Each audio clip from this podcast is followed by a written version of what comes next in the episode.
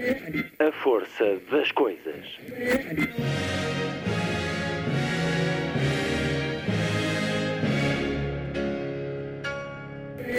Welcome to the 109th last night of the proms.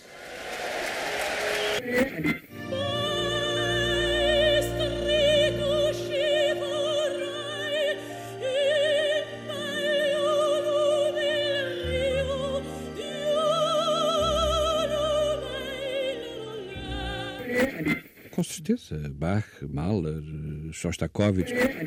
Um programa de Luís Caetano. Este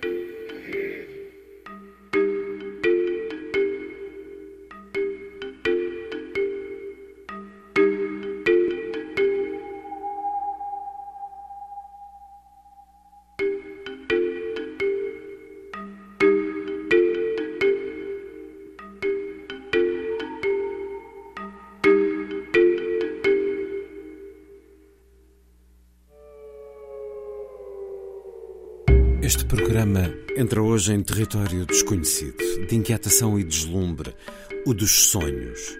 Feitos palavra e imagem por Ana Marques Gastão, no livro Oníricas, poesia publicada pela Assírio e Alvim, livro que surge ao fim de 25 anos de escrita publicada, um percurso feito não só de poesia, mas também de ficção narrativa, ensaio e jornalismo cultural que já se fez livros também e que é património, legado ao futuro, à memória. Ana Marques Gastão, em entrevista, já a seguir. Há mais poesia na segunda hora. Amanhã passam 100 anos do nascimento de Ledo Ivo, um dos grandes poetas da língua portuguesa, estranhamente pouco publicado no nosso país, exceção a antologia editada em 2012 pela Afrontamento, com apresentação e seleção de Albano Martins e já esgotada. É bem mais publicado e lido em Espanha. Ouviremos o também poeta Ivo Machado na emissão de hoje a sublinhá-lo. Ele que teve algo a ver com isso.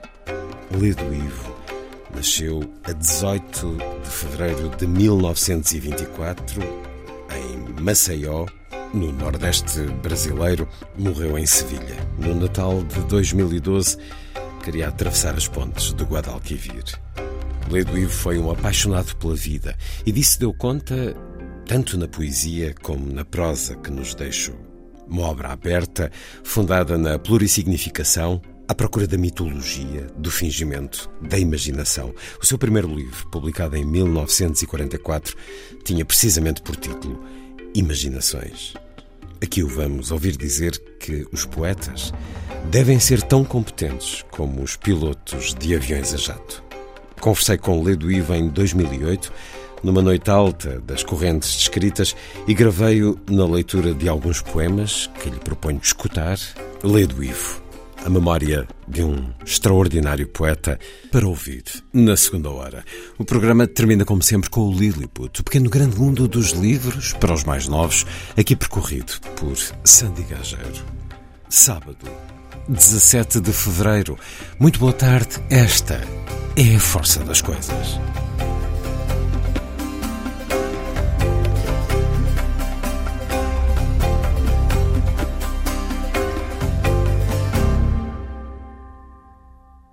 Après un rêve, uma das três melodias opus 7 de Gabriel Fauré, na interpretação do Brodsky Quartet.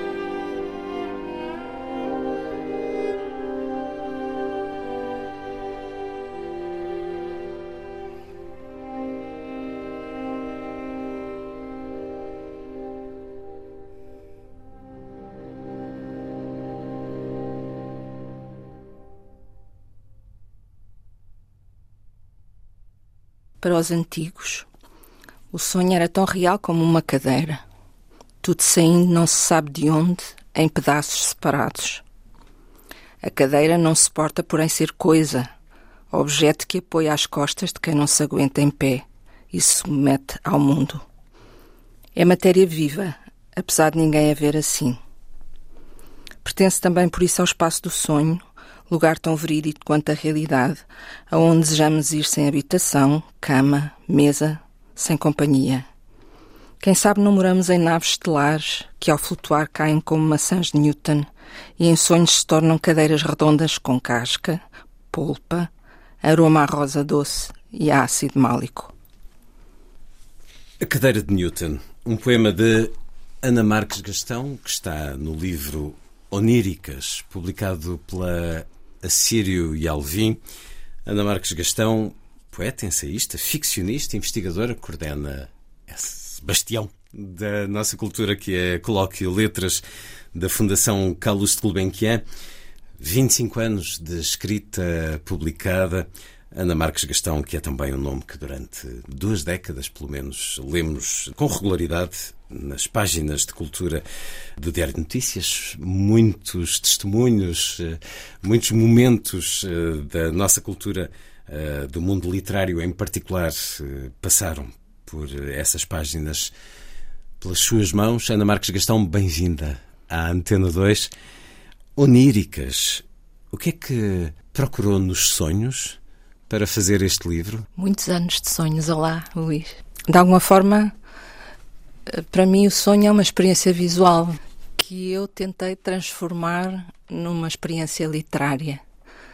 Não fiz nada de novo, porque já muitos o fizeram antes de mim, desde os gregos arcaicos, os, sei lá, tantos poetas e ficcionistas que o fizeram, foi anotar sonhos em cadernos ao longo de anos e anos e anos e anos. E um dia peguei naqueles cadernos e comecei a trabalhar aquele material que vinha da visualidade, não é? De um, de um mundo abissal. Da visualidade e da narrativa. Tomava nota da história ou das imagens? Uh, as imagens muitas vezes desenhei-as, outras vezes descrevi-as. Mas as vezes... imagens contam histórias ou não? por vezes, pode-se construir uma narrativa a partir da imagem. A própria palavra é imagem, mas neste livro Oníricas, de facto, os sonhos aconteceram. O caso da maçã de Newton é cair como uma nave estelar, uns tubos de neon com cores, uh, como se fossem mandalas tem qualquer coisa a ver com o mito, que é uma narrativa, é uma narrativa imagético-simbólica, digamos assim. Mas começou por tomar nota desses sonhos, Sim. não com a intenção de os transfigurar num trabalho, numa escrita, mas apenas pela curiosidade, pela vontade de reter, de que não se perdessem, porque, como todos sabemos, há essa característica fascinante nos sonhos, é que esquecemos-los é. rapidamente, daí o tal caderninho. Eh, durante quantos anos eh, fez isso? Ou há quantos anos? Desde que idade? Não sei, eu penso que talvez princípios dos anos 2000, a partir de 2006, 2005. E era regular ou uh, de muito sim, em tenho muito? muitos, muitos cadernos em que uh, anoto apontamentos diarísticos, muitas vezes, e muitos sonhos hum, que estão datados Uh, Os sonhos alguns parte. completamente incompletos, desconcertantes, cheios de buracos, de brechas, uh, indecifráveis, e outros que têm uma narrativa com personagens. Algumas delas estão na Mulher Sem Páprias, na, na ficção que Vamos publiquei em 2021. Em 20, também aquelas vozes, algumas delas vêm, vêm de sonhos. É um mistério, é uma, que vem das zonas abissais da consciência, não é? Revelam-nos algo oculto, interessa-me o desconhecido. Mas esse revelar é uma procura de respostas? Procura respostas nos sonhos que anota? Sim. Quer dizer, eu, quando anoto, eu penso que o mais importante para mim é o autoconhecimento. Ou seja, porquê? Hum. Porquê aquilo ali? Porquê aquela interação com aqueles seres ou com aquelas imagens uh, na minha vida, por alguma razão. A partir de certa altura, passaram a ser tantos que achei necessário pensar sobre eles. Portanto, o pensamento, eu li o pensamento à, à poesia sempre. E associou-os? Uh, claro, claro. Encontra ligações, Sim. caminhos. Interessa-me não só, não é só o exercício de estilo, que há sempre um pouco, não é? Tem que haver uma, uma, um ofício, uma técnica, uma coisa quase artesanal de o lápis e o papel e tudo isso que estes tempos estão a fazer desaparecer, mas eu, eu acredito imenso na força da na natureza. Portanto, a madeira das árvores vai continuar a fazer lápis. É por boas causas. E, exato. Por acaso, neste livro aconteceu, aconteceu uma coisa diferente, é que eu escrevo sempre a lápis em cadernos. Sempre. E nem é caneta, é lápis.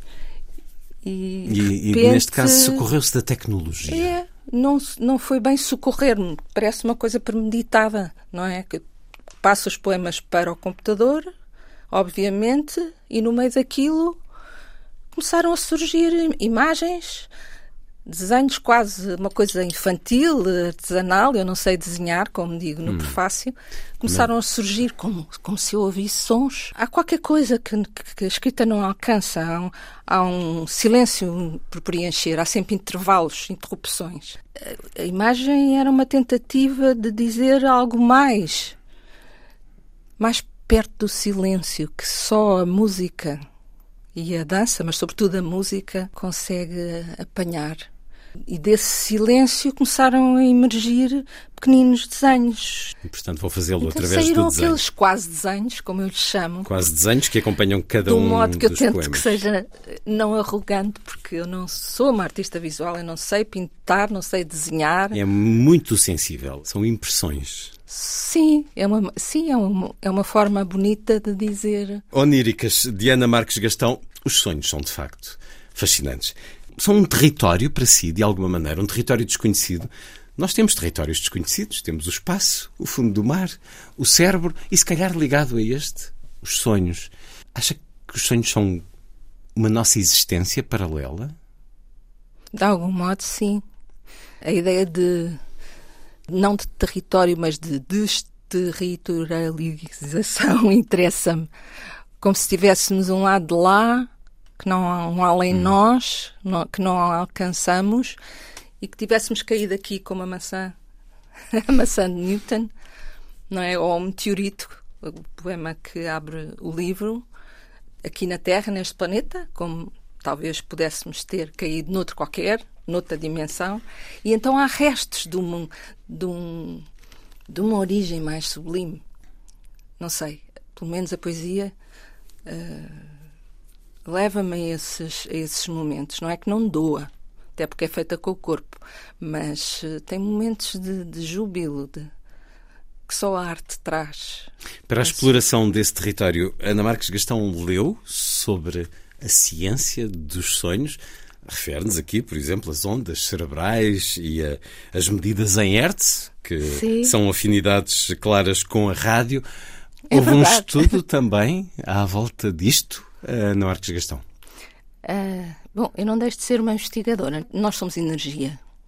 Nesse aspecto, estudei, claro, estudei, mas estudei autores que trabalharam os sonhos ao longo de todas as épocas e até que os sistematizaram, como Freud, Jung, Lacan, por aí fora. Leu Freud para, claro, para este livro?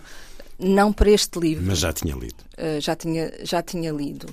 Uh, o Freud, o Jung, que entra mais no território dos arquétipos e da simbologia, hum. da alquimia, tudo isso.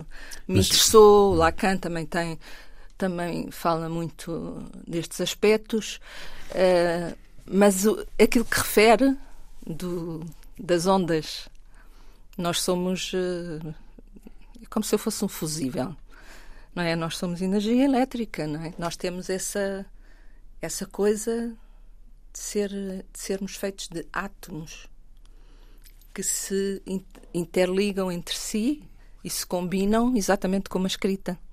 E que já vêm de há muito e que não ficarão é? para muito depois ah, de já termos claro. desaparecido. Há uma vibração, não é? Nós pertencemos ao cosmo, somos um, Fazemos parte. Fazemos Integramos. parte ao cosmos. A física estuda essas coisas cada vez mais perto da espiritualidade. Hum. Isso, isso interessa-me. Não tenho certezas, tenho uma vontade de perceber, uma vontade de conhecer melhor. E apesar mais, de, apesar de melhor, certas é figuras mais. que vemos uh, nos telejornais, somos seres extraordinários. Não somos? Refere-se a que figura? Não, não estou a falar, não quero falar, do, falo do ser humano. O ser humano O ser é humano- algo absolutamente extraordinário nessa aproximação entre a ciência e o espírito. Sim, entre o... é um mistério, sempre. Eu Sim. acho que somos eh, seres muito misteriosos, com, com muito de mau. Não sou uma crente no ser humano, nas grandes qualidades do ser humano, em regra geral. Eh, era bom que a bondade prevalecesse, não é? Mas é muito difícil esse exercício de autoconhecimento e de percebermos que é fácil abusar do poder. Hum, muita qualquer, fé. qualquer poder que, seja, que ele seja. Não acredita no bom selvagem. Oh, acredito nos animais que têm algo de selvagem e que é tão difícil. E que, e que às vezes Ent- nos ensinam a ser mais humanistas do que outros humanos. Claro, são, são seres que têm capacidades que nós humanos não atingimos. É uma relação única que se pode ter com um cão, ou um gato, sobretudo com um cão. Eu tenho um cão. Ah, Eu tenho um gato, por isso vamos. Concordo absolutamente. Peço-lhe agora, por favor, na página 21, Alo. Um dos poemas da primeira parte do livro. É um livro com 40 poemas em quatro partes. A primeira parte tem por título Estradas e nessa parte está este poema, Alo. Poderia dizer-te de novo: vem. Mas como narrar essa vinda se não há verbo que se ajuste ao teu nome impronunciável?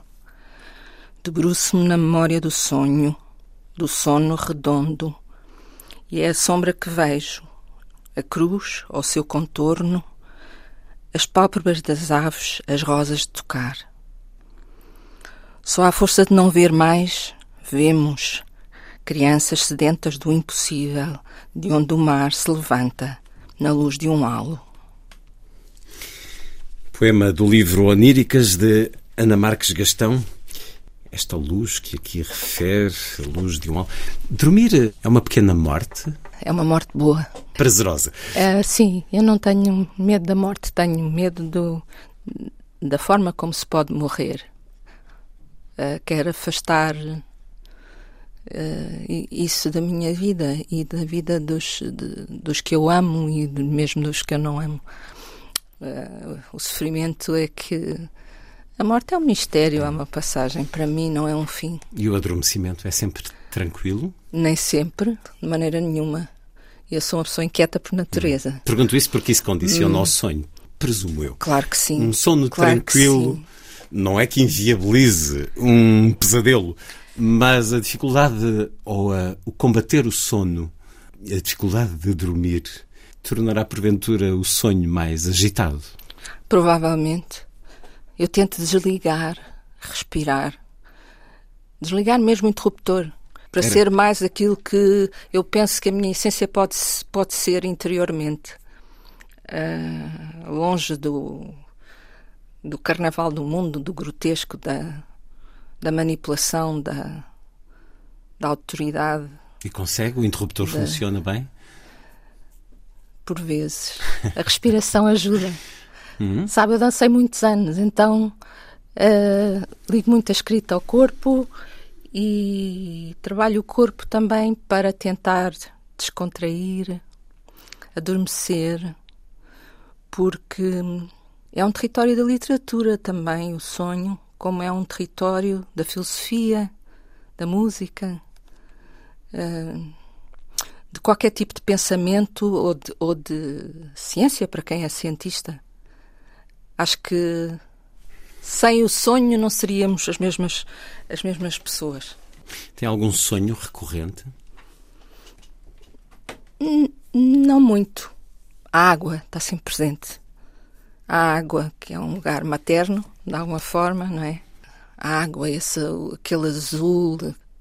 Também a encontrei já tempestuosa e agressiva, mas não tendo medo no sonho, é curioso. Dá-me equilíbrio, tranquilidade e inspiração também. O mar. Oníricas tem esta incursão pelo território do sonho. Procura nos seus livros ter essa marca de um território próprio. Por exemplo, este L de Lisboa, que é, de facto, muito vocacionado para transfigurar a cidade. Eu procuro não me repetir, canso-me. Canso-me de mim mesma. procuro não me repetir, sabendo eu que. É inevitável aqui Qualquer um de nós tem uma voz própria. Se a tem, tem uma voz. Um, uma continuidade. Uma, sim. Mas uh, há qualquer coisa de ruptura uh, de um livro para o outro, não tanto no início. O livro Terra Sem Mãe, Noturnos, são, por exemplo, livros muito melancólicos. Uh, o próprio Lápis Mínimo também. É um livro já que procura pensar, não é? Que, estará um pouco uh, na origem depois da Mulher Sem Pálpebras, porque são pequeninas narrativas poéticas. Sim, aí no caso do El de Lisboa é, um, é, é como se eu me sentisse por vezes exilada na minha própria cidade, que, que, que eu adoro, uh, que eu adoro. Tenho um poema, aliás, que me assusta nesse livro, que se chama Lisboa em Gaza. Ah, está aqui. Porque foi escrito uh, no El de Lisboa, foi escrito.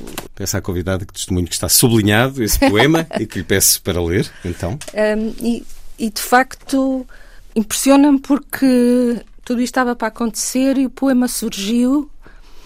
Até porque mas a questão também... em Gaza é uma questão em contínuo é, também. Claro, que estava muito esquecida, porque o foco jornalístico passou para a guerra claro, da Ucrânia. É assim o jornalismo. E... Mas não podemos ignorar. Pois não. Não até podemos porque, ignorar. Até porque vemos, ouvimos existe, e lemos. O que existe no resto do mundo, não é? Então dê-nos esse poema, por favor. Lisboa em Gaza.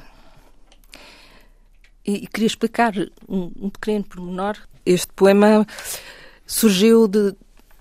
Uh, estava dentro de um avião, estava a chegar a Lisboa. Uh, e começou aí. Não, não o fiz aí, mas começou aí. Aquela visão de cima que nós temos de Lisboa quando chegamos, que é tão, é tão bonita. Quero ver a cidade de cima quando chego, mas só porque parto. Aglomerado de prédios mal unidos, o corpo desviado. Letra a letra, inclinam-se à velocidade do avião no baloiço do anjo, como se Tracle, pela mão de Celan, fosse seu irmão de asa incestuosa, em metal simbólico. Tristão não tive. Isolda não sou, em gritaria de barca nova, mas quero ver a cidade de cima quando parto, mas só porque chego. Não a Lisboa martelada na pedra ignara, mas a que vive em estado onírico, de visão colcheia, sonhada sem ti, no prodígio da distância. Vária a cinto, intensa, abrasada, de olhos baixos. O desejo é fel, coisa vã, e não há tréguas em Gaza, nem felicidade entre irmãos tantos. Quer ver a minha cidade de lado, distendida no alto de uma ferida, serzida sem cativeiro, com a linha das veias, lutando por guerras outras. Ainda assim podemos deter-nos em Lisboa, dizer-lhe: muda, nem tudo expirou. Há água e vinho, paz mínima e direito ao desalento. E eu sei que não existe mais nenhum sítio do mundo onde, mesmo em fuga, eu queira morar. Lisboa em Gaza. Poema do livro El de Lisboa, de Ana Marques Gastão. Eh, prévio, em termos de poesia, a este Oníricas, eh, também com a chancela Assírio Alvim. Uh, não prévio em termos da escrita, porque A Mulher Sem Pálpebras, uma edição Book Builders, uh, foi publicada em 2021 e recebeu em 2022 o prémio de melhor livro de ficção Prémio Autores da Sociedade Portuguesa de Autores e sendo dois livros uh, sucessivos, há muito diálogo entre Oníricas e A Mulher Sem Pálpebras. Ana Marques Gastão, deixe-me ler aqui um bocadinho de A Mulher Sem Pálpebras. Naquele dia a fratura havia sido na costela, mas com desejo de queda livre. Caí em terra de oliveiras, levada pelo jogar de uma avó com talibi. Deixei-me cair nas mãos deles, sem me saber defender dos homens de aço que não quis ver nus. Ia para um fim de semana de sossego. Pensava eu. A porta tinha o número 11. Não a minha. Bati. E afinal eram três em vez de uma, cada uma com o seu número. 11, 36 e 72. Era um sonho que tinha um corredor escuro e um quarto branco, onde me abriguei. Um dia será um poema. Agora não, porque eles estão dentro de um texto impossível, talhado na pedra, pedra rolante. É cedo e perigoso. Contei-o numa carta a uma amiga que não me respondeu. Andei anos a tentar perceber porquê. É o sonho, também aqui na Mulher Sem Pálpebras. Há diálogos?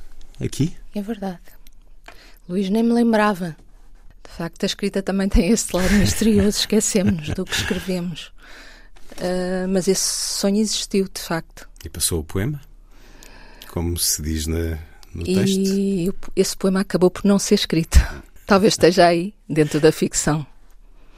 E é uma ficção muito poética também. Sim, é uma ficção híbrida, penso hum. eu. Cruza poesia, narrativa, teatro. Uh, tem um lado coreográfico muito forte também. Quando referia o contexto de como o poema é Lisboa em Gaza nasceu num avião que prepara a sua aterragem, sonha muitas vezes acordada? Ai, ando há uns anos a tentar não o fazer. porque tem algum tipo de consequências? Não, porque o desejo é perigoso. O hum. sonho está muito próximo do desejo. Então, e, e, e o sonho também está próximo da poesia, não é? Por isso. Anda mesmo a tentar fugir. Um pouco, um pouco. Porque. Ia dizer pés na terra, mas isto Não, a caminhada, a, a caminhada da nossa existência também tem que ter alguma sabedoria no sentido do menor sofrimento. É uma forma excesso, de tentar proteger. O excesso e os outros, proteger-me a mim e aos outros. Uh, eu sou, sou excessiva por natureza e tentei trabalhar isso. As, as escritas dão-me imenso. A arte faz-se com, com muito excesso, claro. Intensidade, sobretudo. É impossível. Não Ou é? então não era arte. Agora vou-lhe pedir o poema da página 31, uma clara homenagem, uh, homenagem, enfim, a evocação de Hildegarda von Bingen, o Mel de Hildegarda. Dê-nos esse poema na sua voz, por favor. Também é uma homenagem, sim, claro que é. É uma figura extraordinária.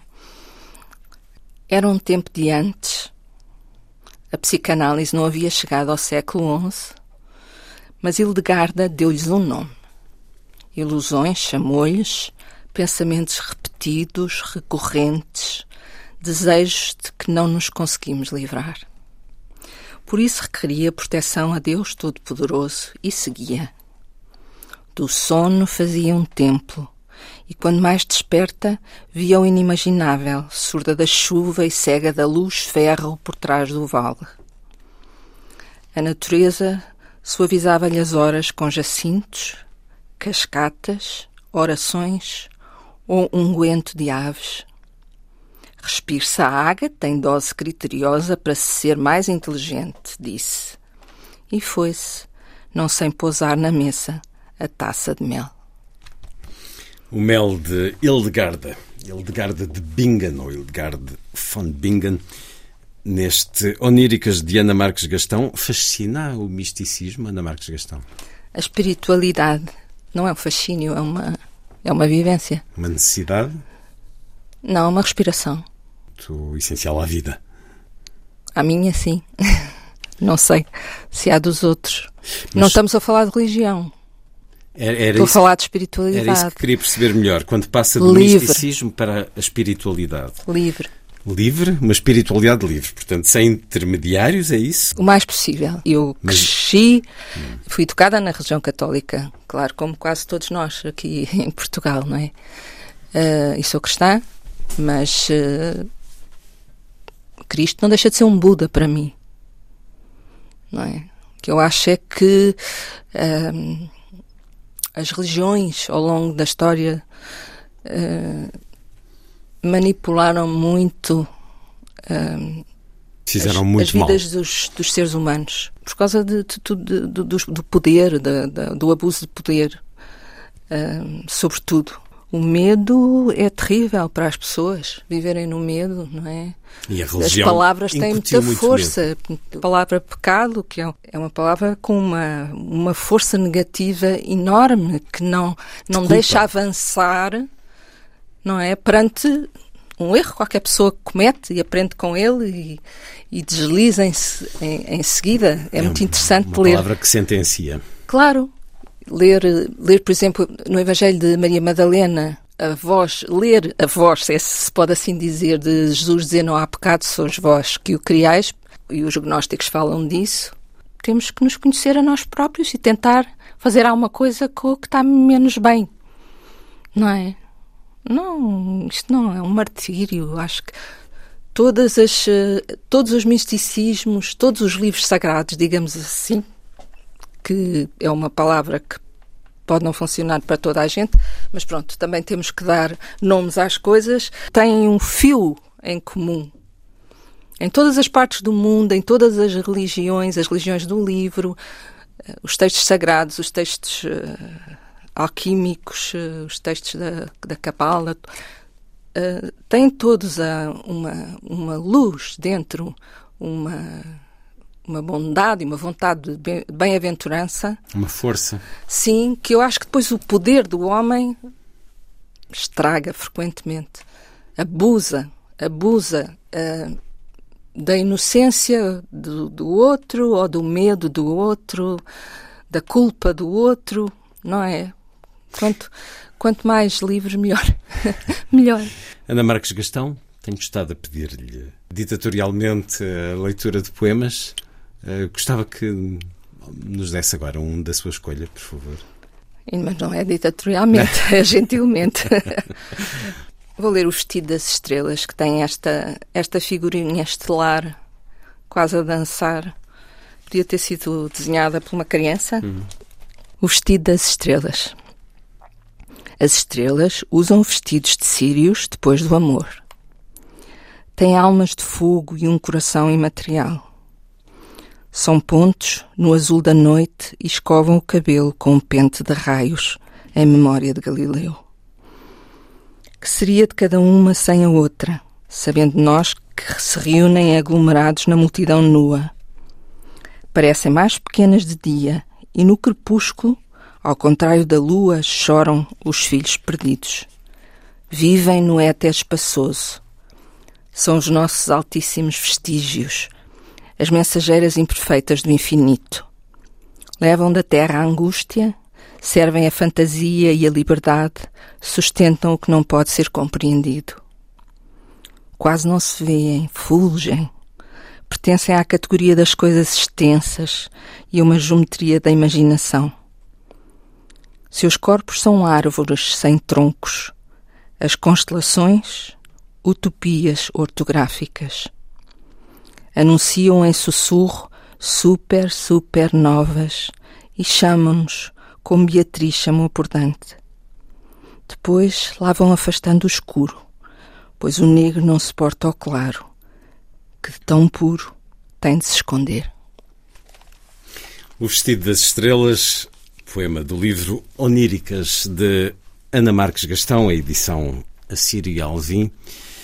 E estou a conversar com alguém que durante muitos anos esteve deste lado. Não sei se há um certo desconforto, porque, uh, apesar de tudo, quem esteve do lado do jornalismo geralmente fica com esse incómodo, mas estou a falar como autor e, portanto, a partir daí há que, se assim o entender, uh, disponibilizar-se também na conversa e na contextualização, no contar outras histórias sobre as histórias daquilo que escreve. Nós vamos conversar daqui a uns dias também a propósito da Anna Atterley uh, e da edição de Tisanas, e é alguém que uh, lhe é muito próximo eh, sobre a qual escreveu, sobre a qual refletiu muito e que mantém ainda trabalho importante em termos da obra da autora, nomeadamente com uma cátedra nos Estados Unidos. Tenho curiosidade de, de, saber um pouco do que é que representou para si os anos do jornalismo cultural, os anos em que esteve hum, deste lado, a conversar com muitos autores, maioritariamente escritores, publicou inclusive um livro com entrevistas a poetas, uh, que das suas entrevistas, julgo quase todas no Diário de Notícias, foram o duas, falar dos poetas, sim. Duas décadas, é um livro que ainda está disponível com a edição Afrontamento. Afrontamento. O que é que representou esse contacto, esse olhos nos olhos, uh, enquanto jornalista, com tantos autores, uh, Ana Marques Gastão? Uma aprendizagem. Uh, Luís, eu uh, desse lado, do lado da rádio, do lado do microfone, nunca estive. Uhum. Uh, estive sempre na imprensa escrita. Sim, mas com o gravador também. Ah, é verdade, os, os antigos gravadores, ainda tenho lá em casa alguns. Uh, os mais volumosos, um os mais volumosos e os mais Sim, pequeninos. Os mais pequeninos, os microcassetes, presumo. E sei muito bem que é desgravar entrevistas, é. voltar para trás e para a frente. Hum, voltando, pronto, trabalho é, moroso. Trabalho moroso e tem que ser muito rigoroso também. Um, eu comecei a minha vida enquanto jornalista no Diário Popular. Ainda estive dois ou três anos numa grande escola jornalística que já Sim. não existe e era um jornal um, vespertino, portanto, que exigia uma, uma rapidez brutal. Vês logo na parte cultural, da secção cultural? S uh, sim, fui logo para a cultura, embora tivesse feito estágio em várias editorias, em várias editorias mas, mas comecei na secção de cultura e nesse jornal conheci, conheci o que então se chamavam os barões uh, do jornalismo, aprendi muito Conheci grandes jornalistas, uh, pessoas muito sensíveis, com uma cultura uh, que não, não se encontra hoje nas redações. Não foi muito tempo, mas para mim foi vital. E depois passei para. Estive um ano na face e passei para o Diário Notícias, onde. Sim, que durou um ano, praticamente. Uhum. Foi uma experiência interessante. A revista era coordenada na altura pelo Manuel Falcão e formámos uma equipa uma equipa muito fraterna e simpática. Uh, e depois passei para o Diário Notícias, onde estive 20, 20 anos, uh, sempre na cultura, sempre na cultura. Aprendi imenso, aprendi imenso. Era a Ana que aprendi propunha... a, ser, a investigar. A Ana propunha maioritariamente o objeto dos seus trabalhos? Há sempre, há sempre o que Os temos que lados. fazer obrigatoriamente e, e, nos é imposto e aquilo que nós propomos. Do ponto de vista cultural, eu tenho essa alegria de ter podido trabalhar em vários suplementos culturais e propunha muitas vezes um, entrevistas ou, ou, crítica ou trabalhos na área da crítica literária Uh, fiz crítica de dança, fiz, fiz trabalhos também na, na área das artes plásticas. Seduzia mais a crítica ou a entrevista? Eu gostei muito de fazer entrevista sempre, sempre gostei. Há imensas entrevistas no arquivo por, por editar. Escolhi 40 poetas para, para o livro Falar dos Poetas, 2011, porque encontrei uma unidade hum. um, e porque os poetas são sempre um pouco esquecidos, não é? De alguma forma.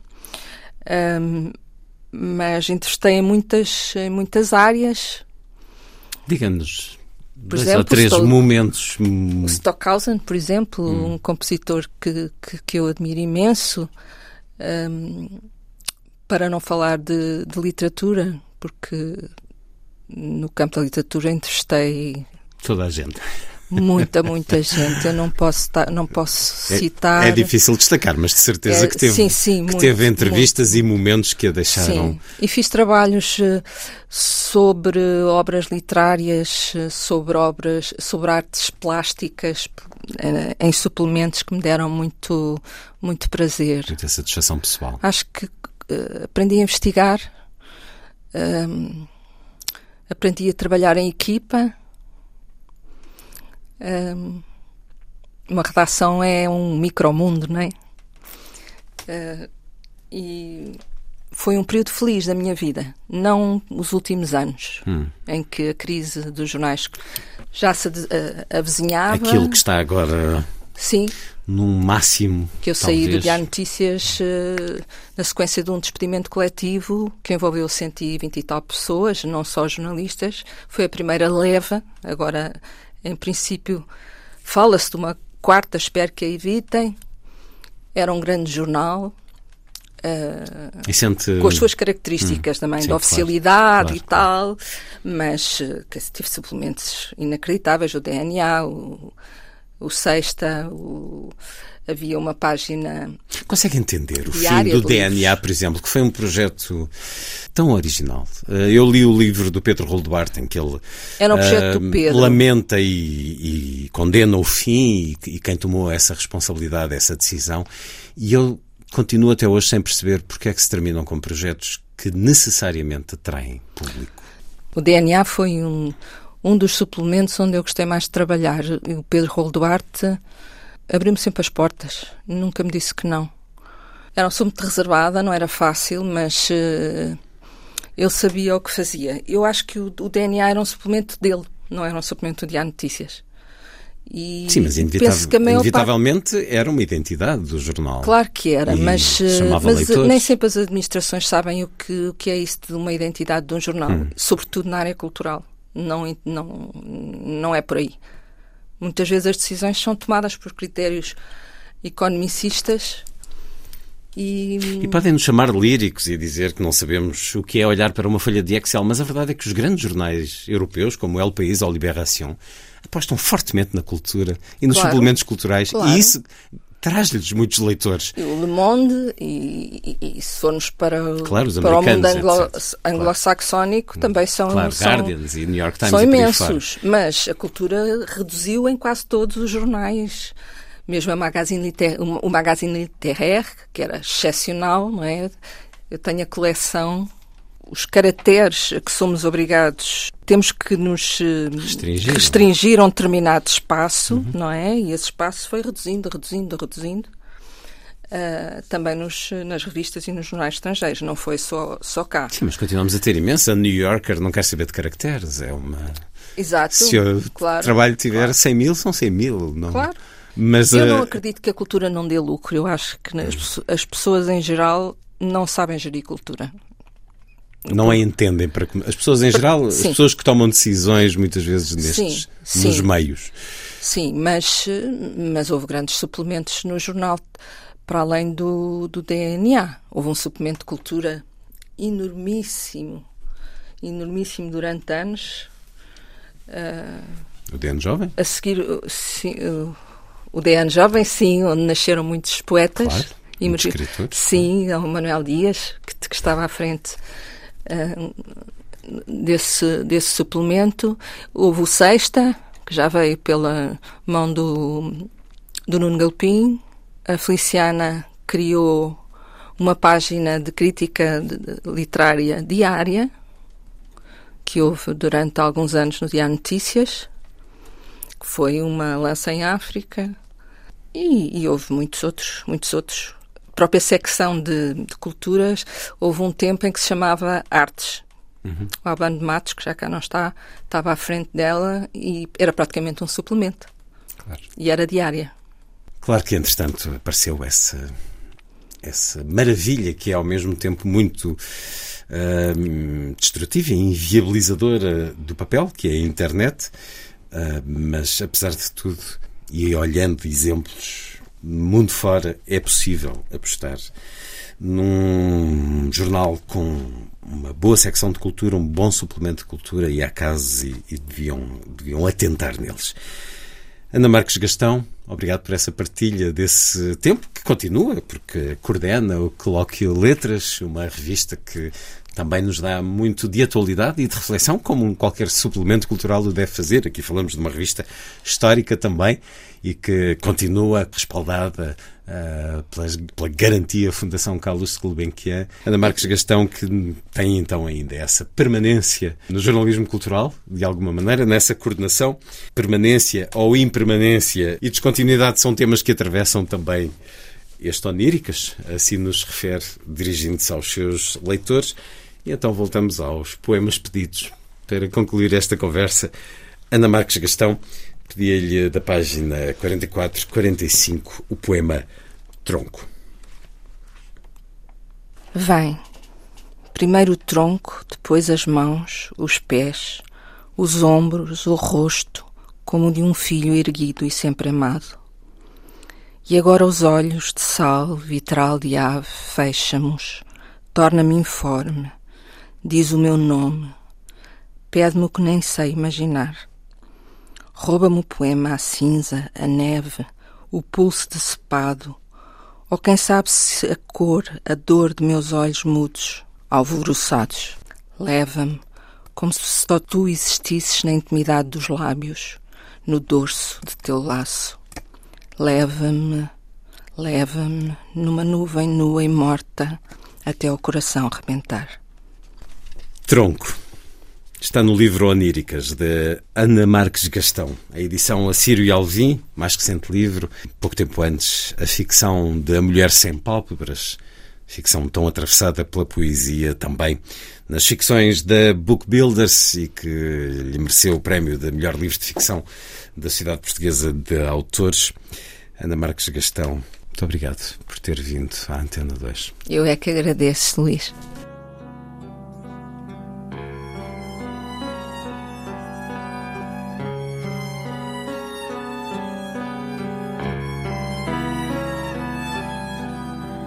Como se a terra corresse inteirinha atrás de mim.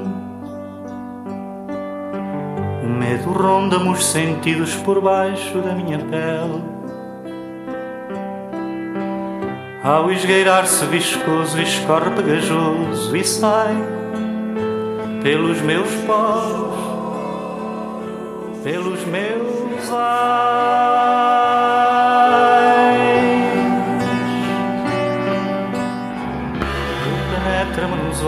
ao derramar-se sedento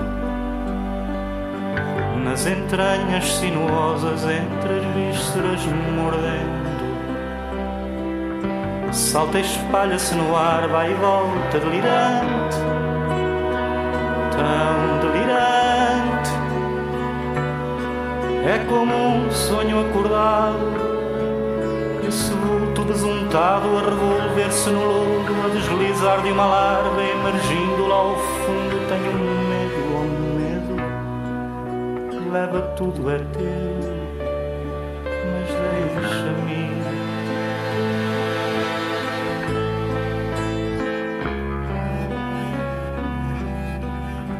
Arrasta-me à côncava funda do grande lago da noite cruzando as gradas de fogo entre o céu e o inferno. Até à boca escancarada esfaimada atrás de mim, atrás de mim. É como um sonho acordado, esses olhos no escuro das carpideiras viúvas pelo pai assassinado, desventrado por seu filho que possuiu lascivo a sua própria mãe e sua amante.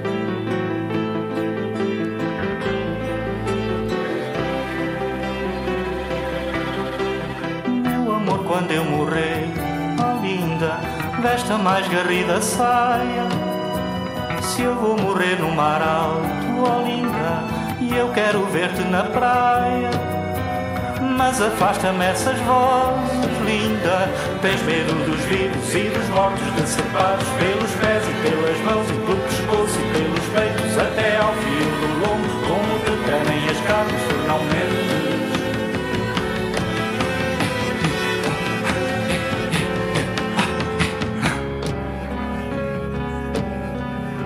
Arrasta-me à côncava funda do grande lago da noite cruzando as gradas de fogo entre o céu e o inferno. Até a boca escancarada, esfaimada atrás de mim, atrás de mim. É como um sonho acordado, esses olhos no escuro das carpideiras viúvas Judas pelo pai assassinado, desventrado por seu filho, tu possuílas sim a sua própria mãe, a sua mãe.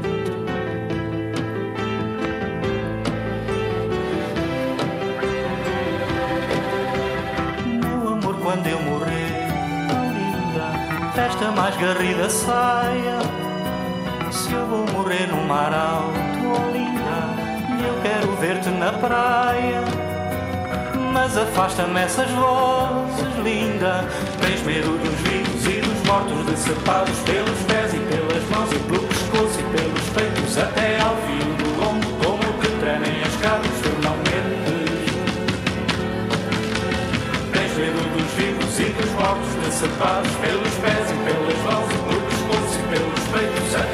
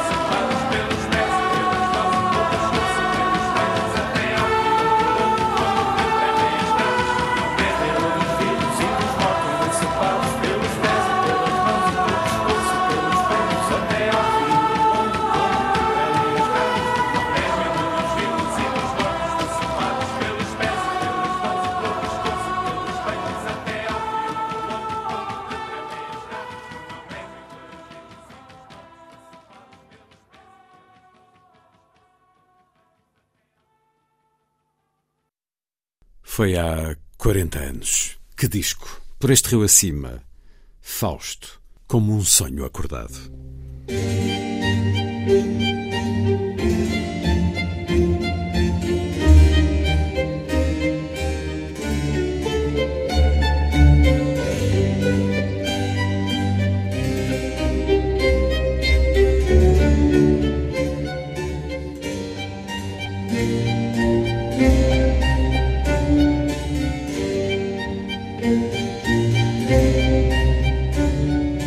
A força das coisas.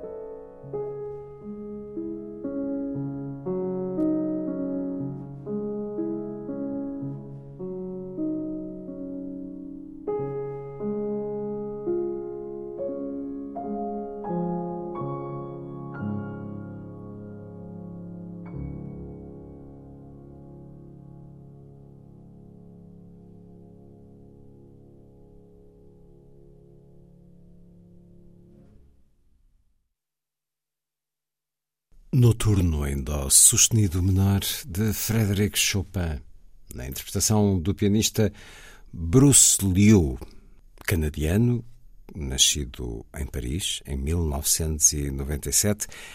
Em 2021 ganhou o concurso internacional de Chopin.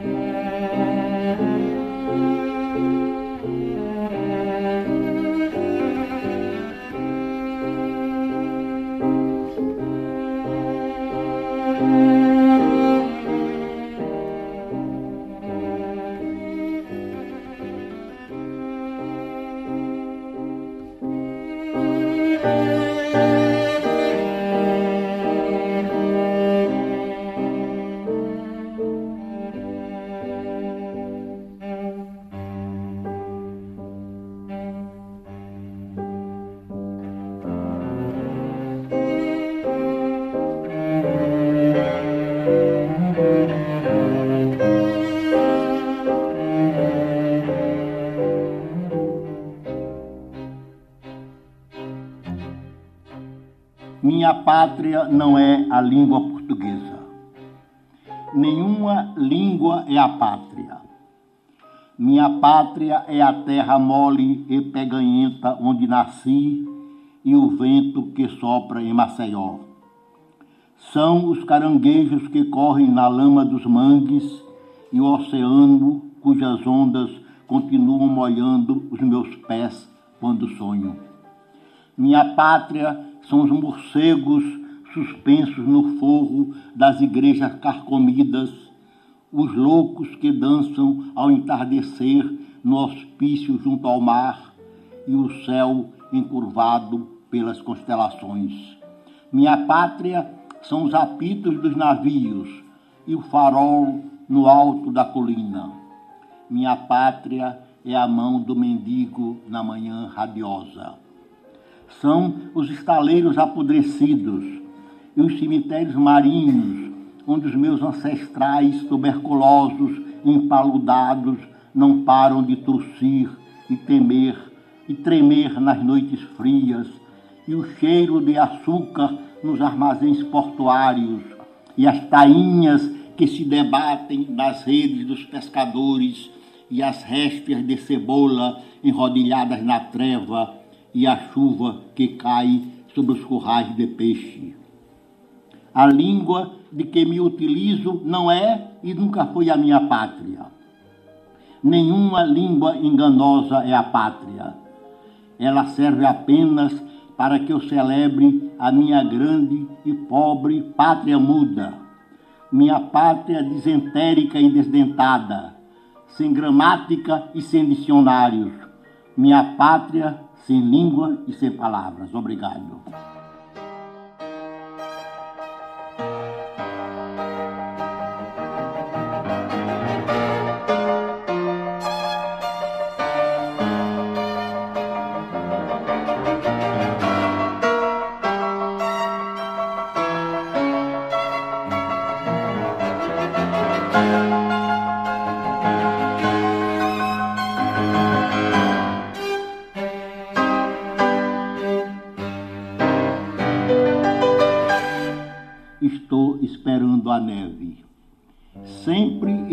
Estive à sua espera. Quando menino, li recordações da casa dos mortos e vi a neve caindo na estepe siberiana e no casaco roto de Fedor Dostoiévski. Amo a neve porque ela não separa o dia da noite, nem afasta o céu das aflições da terra. Une o que está separado, os passos dos homens condenados ao gelo escurecido e os suspiros de amor que se perdem no ar. É necessário ter um ouvido muito afiado para ouvir a música da neve caindo, algo quase silencioso, como roçar da asa de um anjo, caso os anjos existissem, ou estertor de um pássaro. Não se deve esperar a neve como se espera o amor. São coisas diferentes. Basta abrirmos olhos para ver a neve cair no campo desolado. e ela cai em nós, a neve branca e fria, que não queima como fogo do amor. Para ver o amor, os nossos olhos não bastam, nem os ouvidos, nem a boca, nem mesmo os nossos corações, que batem na escuridão com o mesmo rumor da neve caindo nas estepes e nos telhados das cabanas escuras e no casaco roto de Fedor Dostoiévski. Para ver o amor, nada basta. E tanto o frio do inverno como o calor escaldante o afastam de nós, de nossos braços abertos e de nossos corações atormentados. Fiel à minha infância, prefiro ver a neve que une o céu e a terra, a noite e o dia, a ser a presa em defesa do amor, o amor que não é branco, nem puro, nem frio como a neve. Graças.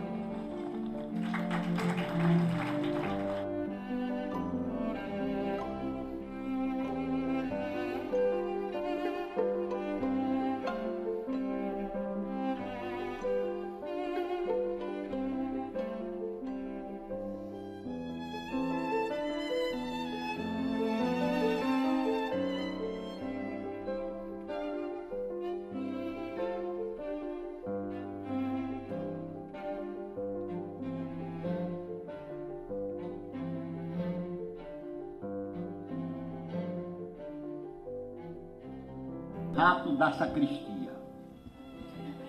Um rato morava numa sacristia. Era um mau católico e a tudo roía. Só respeitava a Santa Eucaristia. Num lugar sagrado, certo se escondia. Nem mesmo o arcebispo vê-lo conseguia. De dia dormia e à noite ruía. Como o próprio Deus, ele era invisível. A ninguém no mundo ele aparecia. Padre, sacristão, sempre o maldiziam. Nenhuma ratoeira ou mesmo doutrina lograva pegá-lo. Fugia aos venenos como se tivesse proteção divina. Mal caía a noite, saía da toca e a tudo ruía nem sequer poupava o pezinho santo da Virgem Maria. Fugia aos perigos como diabo à cruz. Que fome era a sua! Nem sequer poupava o dedinho do menino Jesus. Numa madrugada, quando ele ruía rico paramento, Deus lhe apareceu. E a muda censura ele respondeu: Nós, os roedores, vosso santo nome invocamos sempre. Deus seja louvado, que criou a terra, os ratos e os homens. Fostes vós, Senhor, e quem cria um rato, cria sua fome, seu dente deciso. Para que vivamos, roer é preciso. Em silêncio, Deus pesou o argumento e, para poupar o seu paramento e salvar a igreja, não titubeou. Quem vive tem fome, Roer é preciso? Deus não fez por menos. Para que veneno? Levou o ratinho para o paraíso. Graças.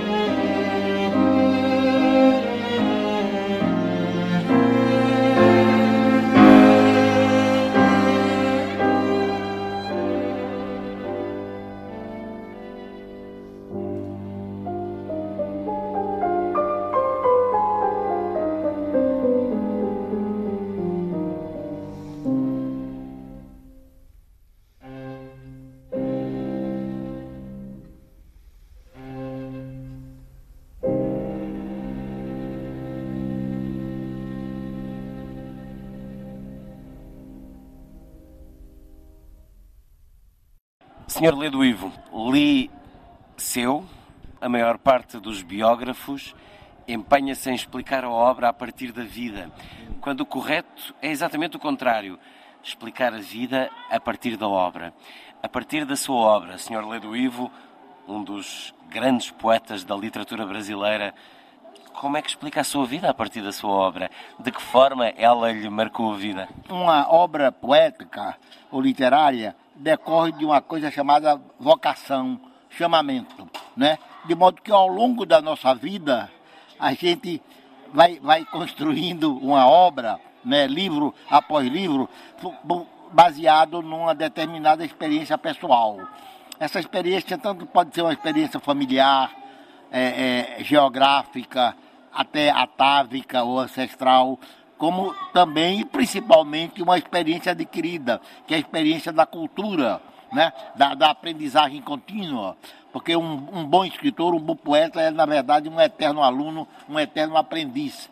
De modo que, sem a obra, né, não existe o escritor, não existe né, o poeta de modo que, a, para mim, a obra é a explicação do poeta. Há uma tendência biográfica de dizer que Fulano Tal escreveu tal e tal poema porque ele era assim. Como, tal, como talvez ou de certo o contrário é que seja verdade. Entendeu? Ainda hoje se senta a aprender, ainda hoje, é, claro. a sua vida. Eh, até hoje eu estou. Até basta dizer que nessa, né, neste contato com da, das correntes de escrita eu tenho aprendido muito porque eu tenho dialogado com poetas portugueses, moçambicanos de Cabo Verde, de Moçambique, da Galícia, né, da Catalunha, né, da de outras partes da Espanha, de modo que a vida é uma eterna aprendizagem. Você não aprende apenas lendo e viajando, você também aprende conversando, trocando ideias. Para si, a, a poesia é uma criação da cultura. É mas a, a, cultura deve estar invisível no poema, deve então, permanecer claro, invisível. Não, é claro, porque a, cultura é, é, é, um objeto, vamos dizer, é, é, é, é, é é um, é um objeto artístico né, que reflete exatamente toda a experiência do poeta. A maneira. Porque o importante não é, não é fazer poemas, o importante é saber fazer poemas. Há, há dois meses atrás eu estava no México, então passando por uma rua, tinha um anúncio numa barbearia. Então tinha, esse anúncio era o seguinte: precisa-se de um barbeiro competente de modo que esse anúncio é uma lição de estética, porque mostra que a competência é indispensável a qualquer tipo, a qualquer ofício do homem. Os poetas devem ser tão competentes como os pilotos de, de, uma, de um avião a jato, por exemplo. Escreve diariamente? Não, não, não, não. Ultimamente, quer dizer, eu, eu, escrevo até ocasionalmente, esporadicamente. Mas houve um tempo na minha juventude e até na minha maturidade que eu escrevia com a grande frequência, né? Daí ter acumulado uma obra que pelo menos é, é, é, é vasta do ponto de vista gráfico. Como é que encara estes encontros como as correntes descritas? O que é que sente quando está ao pé de, dos outros escritores? É, ao mesmo tempo, eu, eu sinto que eu estou como, como um, um, um peixe dentro d'água e ao mesmo tempo como se eu fosse um estranho no ninho, né? De modo que é, é uma reação muito curiosa, porque, quer dizer, você se sente integrado, ligado né, a uma comunidade, né, a uma tribo, e ao mesmo tempo você se, se sente desligado, uma vez que a poesia é uma aventura pessoal, uma aventura intransferível, né, de modo que, é, de alguma maneira, até um segredo. Mas a vida humana se faz com convivência e solidão. Né? O importante é que nós saibamos ligar esses dois, essas duas pontas do novelo. Senhor Ledo Ivo, foi um privilégio. Muito obrigado. Muito obrigado. Ledo Ivo, uma conversa em 2008, na noite em que gravei também os três poemas que ouvimos antes. Ledo Ivo deixou-nos no Natal de 2012. Amanhã, 18 de fevereiro, o centenário do poeta, jornalista e ficcionista brasileiro.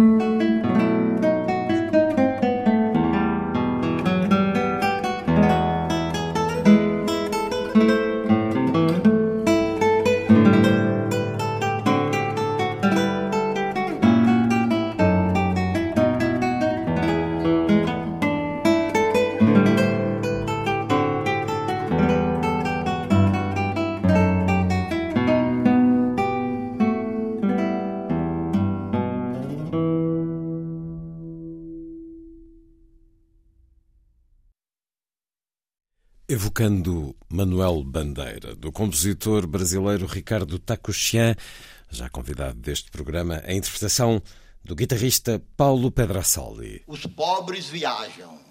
Na estação rodoviária, eles alteiam os pescoços como gansos para olhar os letreiros dos ônibus. E seus olhares são de quem teme perder alguma coisa a mala que guarda um rádio de pilha e um casaco que tem a cor do frio num dia sem sonhos, o sanduíche de mortadela no fundo da sacola e o sol de subúrbio e poeira além dos viadutos. Entre o rumor dos alto-falantes e o arquejo dos ônibus, eles temem perder a própria viagem, escondida na névoa dos horários. Os que dormitam nos bancos acordam assustados, embora os pesadelos sejam privilégio dos que abastecem os ouvidos e, os, e o tédio dos psicanalistas em consultórios assépticos como algodão que tapa o nariz dos mortos. Nas filas, os pobres assumem um ar grave que une temor, impaciência e submissão. Como os pobres são grotescos e como os seus odores nos incomodam mesmo à distância. E não têm a noção das conveniências, não sabem portar-se em público. O dedo sujo de nicotina esfrega o olho irritado que do sonho reteve apenas a remela. Do seio caído e túlgido, um filete de leite escorre para a pequena boca habituada ao cheiro. Na plataforma, eles vão e vêm, saltam e seguram malas em embrulhos. Fazem perguntas descabidas nos guichês, sussurram palavras misteriosas e contemplam as capas das revistas com o ar espantado de quem não sabe o caminho do salão da vida. Por que esse ir e vir? E essas roupas espalhafatosas, esses amarelos de azeite de dendê que doem na vista delicada do viajante obrigado a suportar tantos cheiros incômodos e esses vermelhos contundentes de feira e mafuá. Os pobres não sabem viajar, nem sabem vestir-se, tampouco sabem morar, não têm noção do conforto, embora alguns deles possuam até televisão. Na verdade, os pobres não sabem nem morrer. Têm quase sempre uma morte feia e deselegante. E em qualquer lugar do mundo eles incomodam. Viajantes importunos que ocupam os nossos lugares, mesmo quando estamos sentados e eles viajam de pé.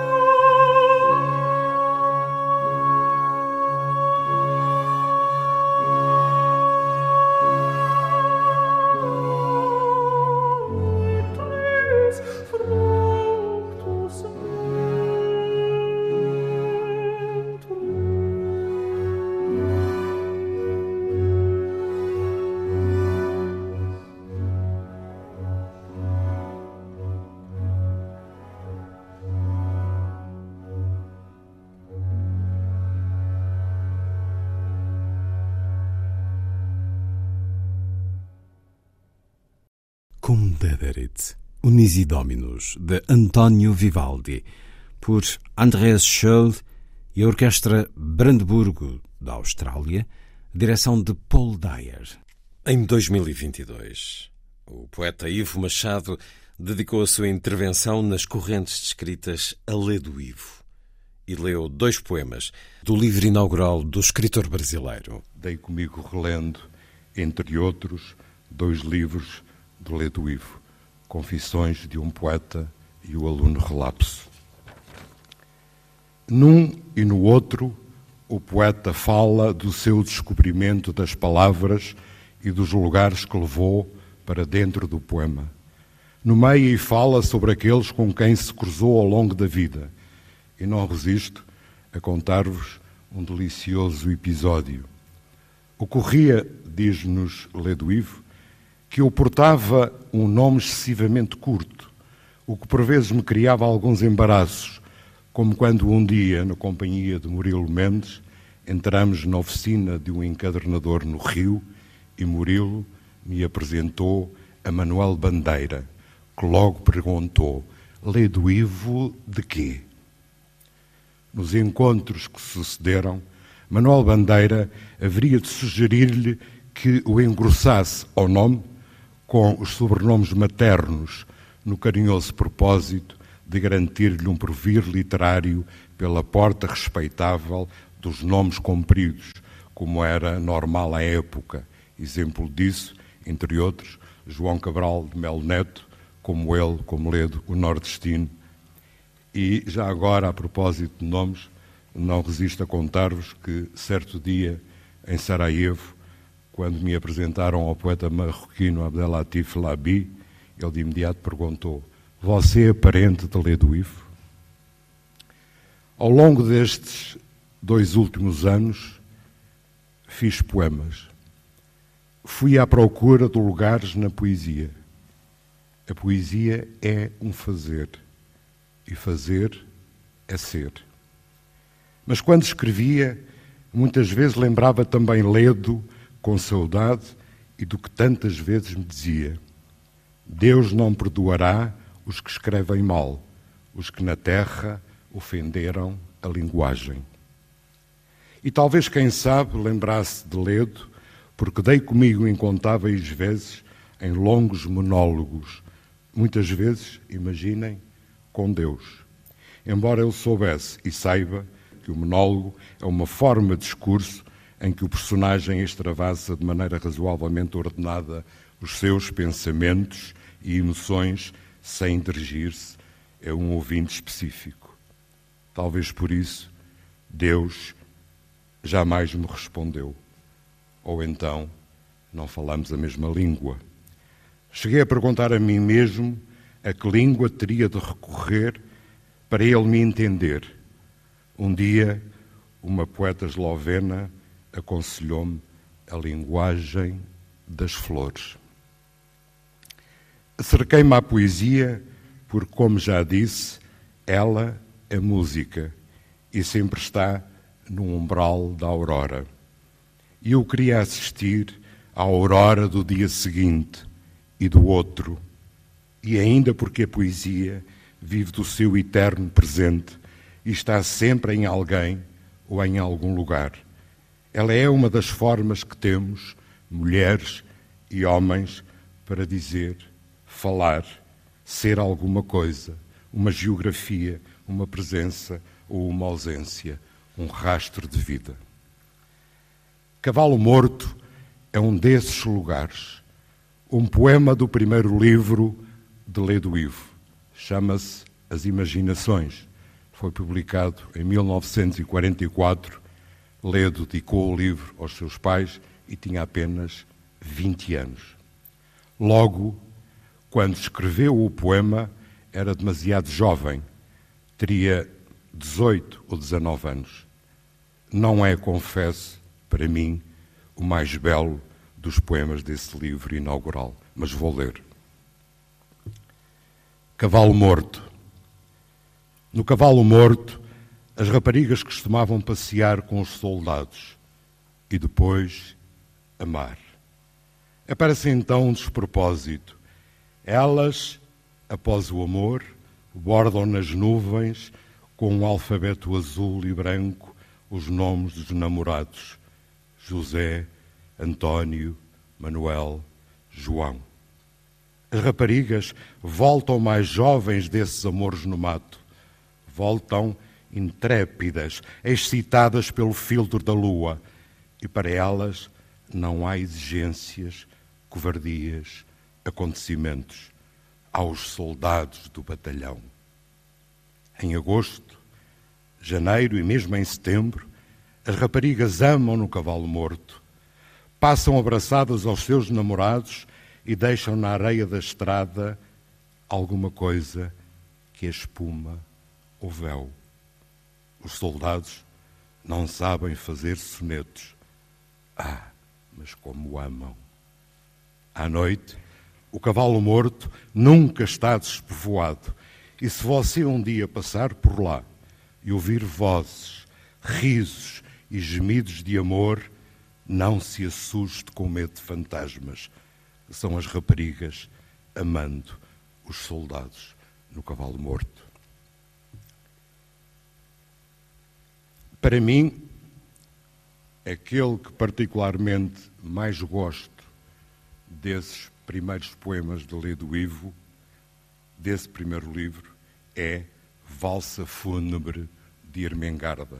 Eu não resisto a ler um poema, uma vez que falamos de um jovem que teria na altura 18, 19 anos.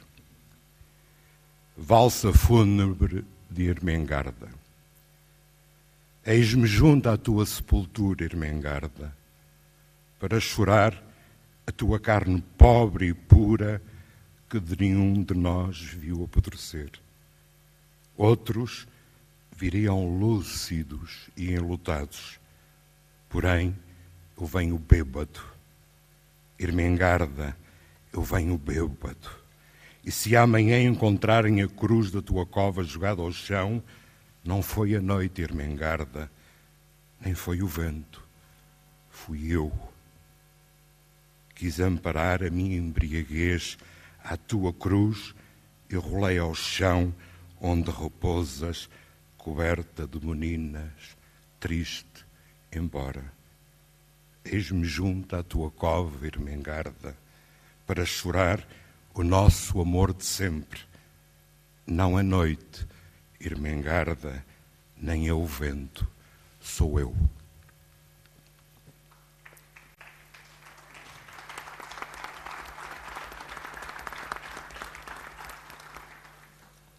Em 2008, os poetas espanhóis Guadalupe Grande, uma amiga querida que faleceu inesperadamente, a 2 de janeiro do ano passado, e Juan Carlos Mestre, outro amigo, começaram a traduzir Lê do Ivo. Chamaram-lhe Aldeia de Sal. E o primeiro poema dele é justamente Cavalo Morto.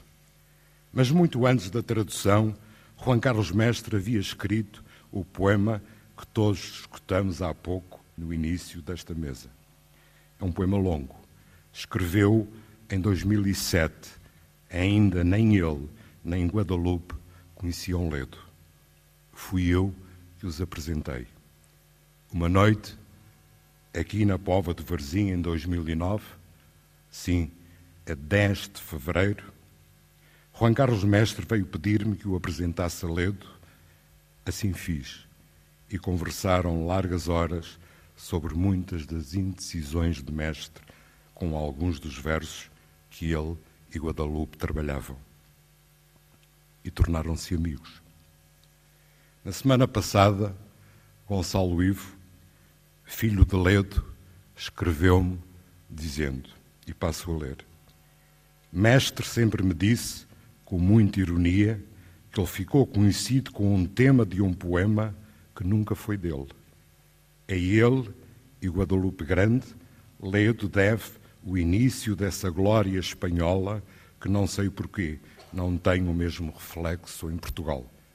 Em Espanha, meu pai é tratado como um escritor da literatura universal, um clássico, segundo os especialistas espanhóis. Sim, é verdade. Ledo só foi publicado em Portugal seis meses antes da sua morte. Eu o tentei em 2009, sem sucesso, mas o Albano Martins conseguiu publicar a antologia poética pela Afrontamento em maio de 2012, na qual, curiosamente, não vem Cavalo Morto. Aliás, do primeiro Ledo, do primeiro livro de Ledo, o Albano Martins escolheu apenas a valsa fúnebre de Mengarda que li há pouco e Cantiga para a amiga fútil. E vou terminar lembrando o que dizia Paul Eluard. Se perguntares a um camponês grego o que é um poeta, ele te dirá: aquele que canta. Ora, mestre, Juan Carlos Mestre é um desses estacionais exemplos. Já o afirmei aqui diversas vezes também. O poeta necessita da voz, da sua voz. Por isso, não conhecemos nenhum poeta mudo. Tantos são os lugares que só existem dentro de um poema. O inferno, o purgatório, o paraíso de Dante são disso exemplo, ou a Ilíada e a Odisseia de Homero, mas quanto a isso, poderíamos seguir tantos e por tantos caminhos e lugares de que não falemos disso. Em seu tempo, também criei um lugar dentro de um poema, ou melhor, de dez poemas. Chamei-lhe Tamujal, e o prefácio desse livro foi escrito justamente por Ledo Ivo. Toda a poesia nos fala de um lugar, e todos nós sabemos que a vida sempre é de morte, também, e quantas vezes num céu sem céu sem pássaros. E termino. O último poema de Ledo Ivo foi escrito na viagem de Madrid para Sevilha, dois dias antes da sua morte, ocorrida na madrugada de 23 de dezembro de 2012. E também nele, nesse poema, fala de um lugar. Vou ler apenas os dois primeiros versos desse poema ao qual Ledo chamou o lugar sem chave. Quem guarda durante a noite a chave do necrotério? Às sete da manhã do dia de Natal, Ledo Ivo foi cremado num desses lugares sem chave, no cemitério sevilhano de São Fernando. Obrigado. Ivo Machado, nas correntes descritas em 2022, sobre Ledo Ivo. Amanhã assinala-se o centenário do nascimento do poeta brasileiro.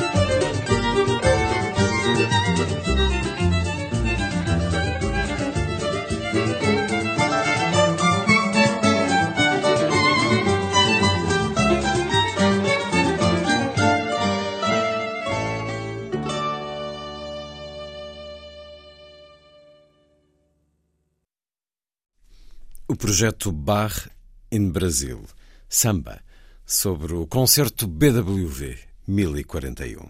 Seguimos com a poesia de Ledo Ivo. Em minha casa, entre as árvores, ouço o rumor da noite. O vento escorraça os astros crepitantes. As montanhas descem em direção ao mar como rebanhos que não tivessem esperado a licença da aurora para a migração necessária. E a erva cresce, e a água corre, e o mundo recomeça como uma palavra interrompida. E as nuvens caem do céu e rastejam no caminho, danificado pelas chuvas de janeiro. Um pio atravessa a folhagem murmurante. A coruja branca, minha irmã sedentária, vigia na escuridão o mundo abandonado por tantas pálpebras fechadas.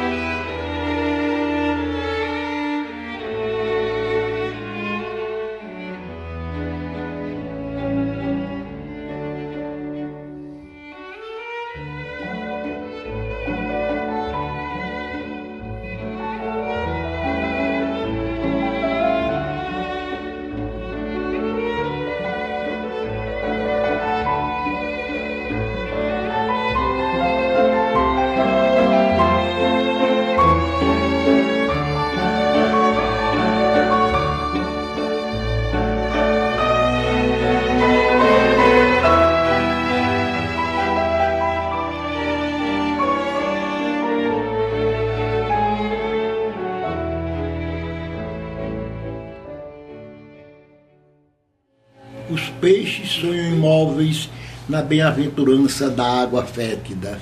Não são como os homens que se agitam em seus leitos desastrados.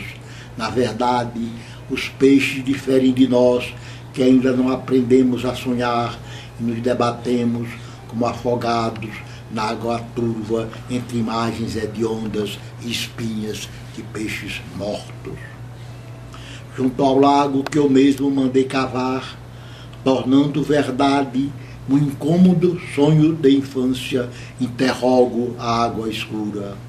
As tilápias se escondem do meu suspeitoso olhar de proprietário e se recusam a ensinar-me como devo sonhar.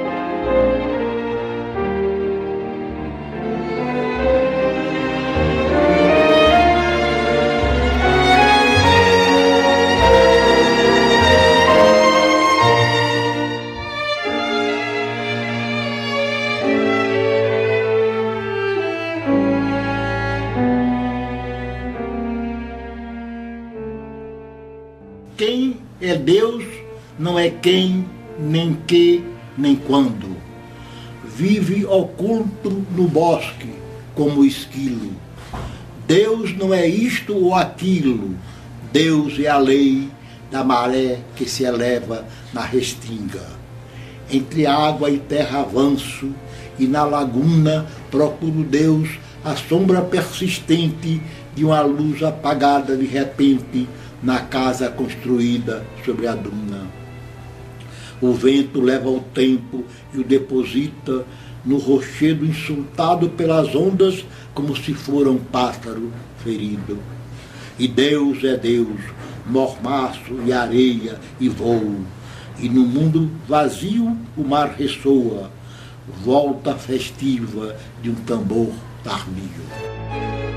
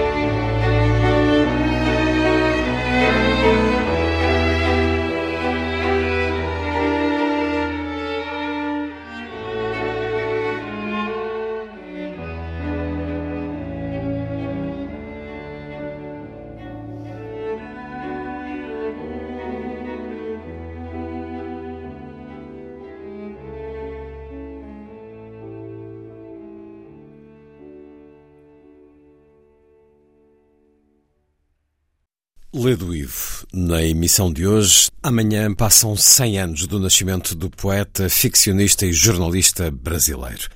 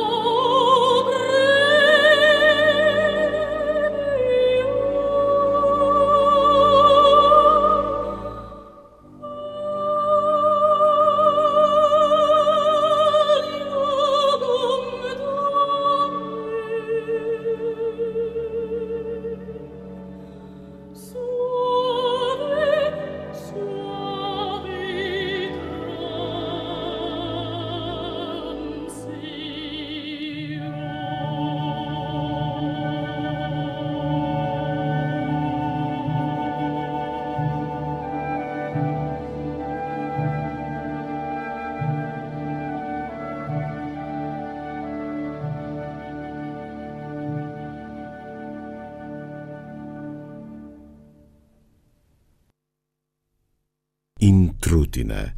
A Carmina Burana, a cantata do alemão Karl Orff, escrita há 80 anos, na voz de June Anderson, com a Orquestra Sinfónica de Chicago, direção de James Levine.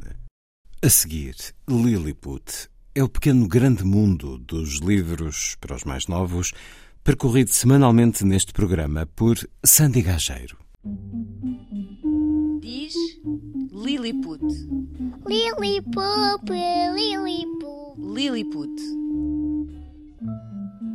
A Câmara Municipal de Santiago do Cacém, no distrito de Setúbal, adaptou uma bicicleta para levar a vários bairros de Santo André livros, DVDs e CDs que estão disponíveis na biblioteca. O serviço é gratuito e permite levar os exemplares que escolher para casa durante vários dias. O João Ramalhinho foi indagar como funciona. A campainha assinala a chegada de um veículo especial, a cicloteca. Um bocadinho à moda antiga, que é, é uma maneira de chamar, sim. Está disponível naquele local pelo menos durante uma hora. Depois vai partir para outra paragem, porque o Santo André é muito grande. Chama-se João Santos, é assistente técnico de biblioteca. É ele que leva a bicicleta a vários bairros de Santo André, no Conselho de Santiago de Cacém. Diz com orgulho pedalar por uma boa causa. O nosso objetivo é levar a cultura, neste caso, aos bairros. E o que é que temos nesta bicicleta? Uh, os mesmos serviços que a biblioteca apresenta. Temos livros, temos jornais, revistas, também costumamos ter DVDs, CDs de música. É engraçado, neste sítio onde nós estamos, as pessoas costumam levar o jornal para ler no café. Também, quase uma decena de utilizadores novos é uma vantagem, é sinal que estamos a chegar às pessoas. Com a bicicleta já estacionada, num dos bairros de Santo André, cumpre-se o ritual, montar as diferentes prateleiras onde João Santos vai mostrar aos residentes quais os títulos disponíveis da semana. Essencialmente livros, sim. Vários tipos. Por exemplo, o Diário do Mago, Paulo Coelho, exatamente, Nicolas Sparks, uh, Augusto Corri. Saiu um agora do Ricardo Araújo Pereira, por acaso saiu mesmo há bocadinho. A cicloteca permite trazer imensos livros. Nós trazemos cerca de três dezenas. Uma bicicleta dinamarquesa foi adaptada para servir de biblioteca itinerante. Quinzenalmente chega a seis bairros de Santo André, no Conselho de Santiago do Cacém. Leitores não faltam e não poupam elogios ao serviço da cicloteca. Magnífico, é levar o livro às pessoas, é a cultura mais próxima. É importantíssimo, é interessantíssimo, dinamiza mais ainda a leitura. Olha, vou levar o Jardim Secreto e vou levar a visita do Lomó para a minha pequena também para ela, que ela também gosta de ver histórias. É bom a leitura, também acho que é importante.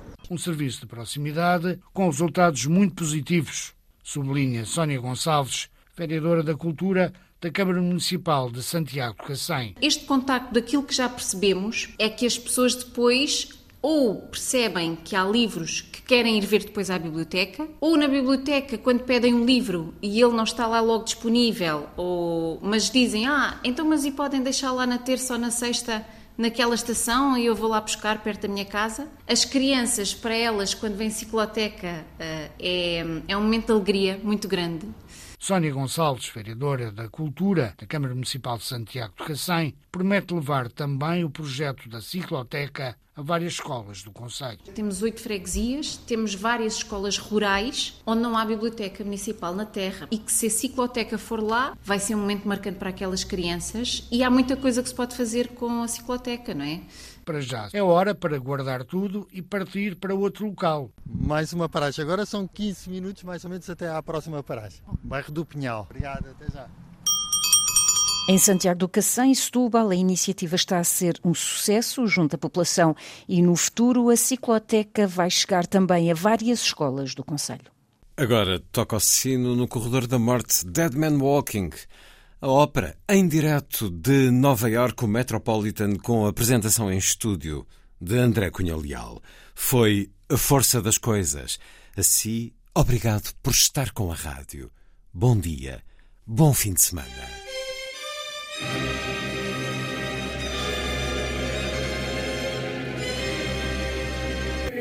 A força das coisas.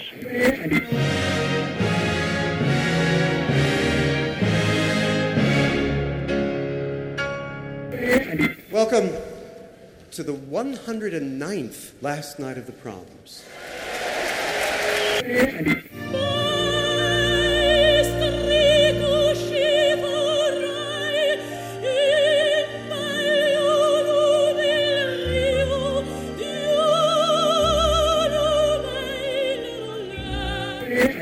Com certeza, Bach, Mahler, Shostakovich. Um programa de Luís Caetano.